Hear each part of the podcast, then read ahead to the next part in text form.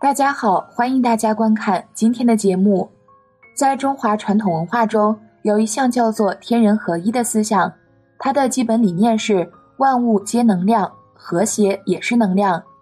在宇宙中，太阳、地球、大气吐纳的能量，赋予了人类和世间万物的生命力。根据能量的不同，人们也许能够看到它，也许看不到它。然而，即使看不到，它依然存在。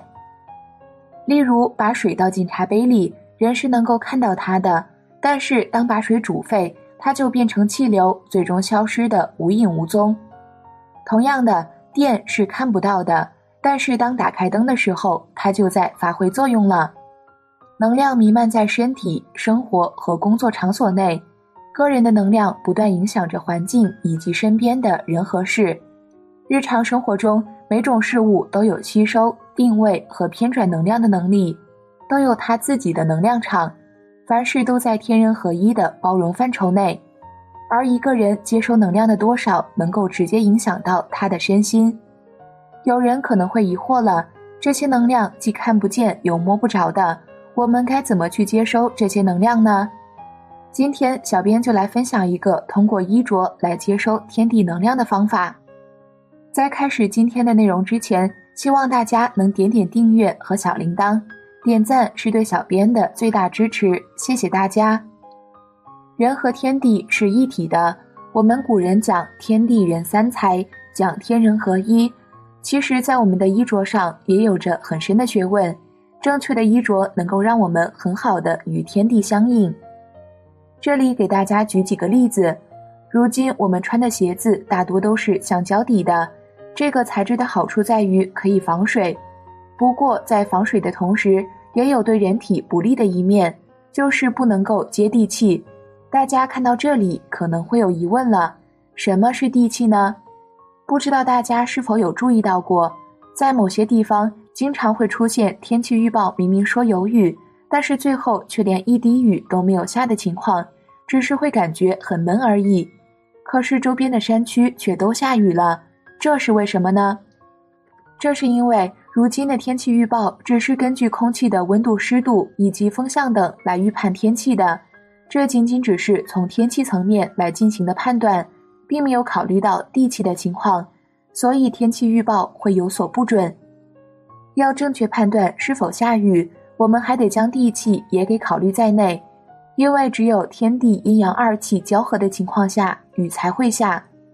大家可以留意一下，如果你是在老房子里住的话，会发现这么一个情况：当地面突然开始变潮的时候，之后一定会下雨，这个比天气预报都要准。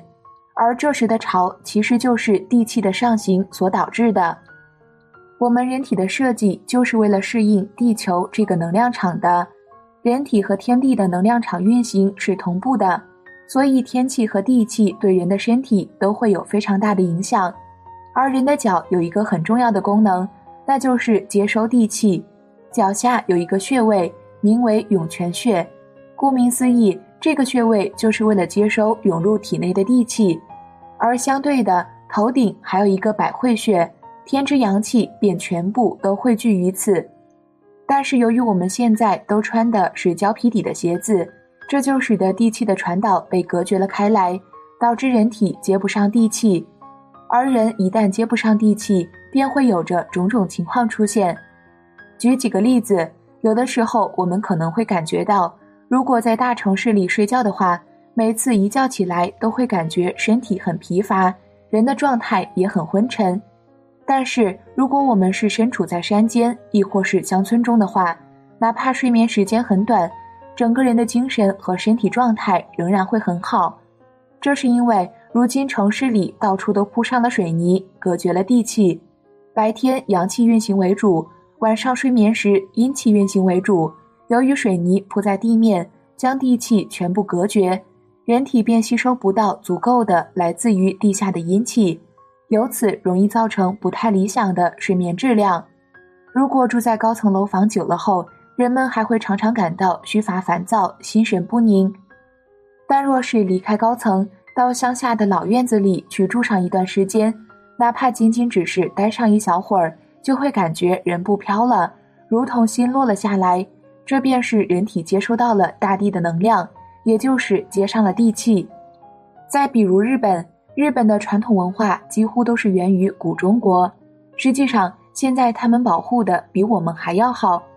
在日本的传统文化中，我们会发现一个小细节：老派的日本家长们给孩子穿的鞋是不会打上橡胶底的。中国老式的布鞋也是一样，在钉鞋底的时候，中间也有一部分是露出来的。大家一般以为这是出于轻便考虑才这么做的，实则不是。露出来的那部分正是涌泉穴的位置，就是为了让人能够接地气。地为土，脾胃也属土。在高楼住很久后，由于离地面太远，体内便会土气不足，脾胃功能就会不好。说到脾胃不好，还要牵扯到食品问题，尤其是蔬菜。随着现代农业技术的飞快发展，大多蔬菜都是通过激素手段催出来的，这使得它们在土地里生长的时间很短，导致自身的土气不够。而人如果长期食用这些快速生长的蔬菜，也会影响自身脾胃的功能。城市的格局、食品的质量问题，我们是没办法改变的。但是大家可以平时备置一双老布鞋，要传统的样式，不要橡胶底的。有时间了就换上，到地上去走一走，这样有利于人体接收地气，自身也会感觉更舒畅一些。此外，现代人的生活太复杂，压力大，欲望又多。大家不妨在大街上去仔细观察一下，会发现，在很多路上行走的人，皱着眉头的居多，眉目舒展的太少见了。其实眉间也是人体能量场的汇聚地，也是一个接收天地能量的地方。那么，怎样才能舒展开顶轮、眉间轮呢？我们不妨可以从穿一件宽松的衣服开始做起，因为穿着紧身的衣服很难会让人有身心舒展之感。中国国学之所以提倡人们穿汉服，正是因为穿上汉服会让人觉得身心自如、身心端正、坦坦荡荡。衣服能影响人的心境，而心境则会影响人体接收外界能量。不过，在国内很少见到有人穿传统服装的，在国外却很常见。比如在日本街头，许多人都穿和服，人们相处的很自然。又比如在中东地区。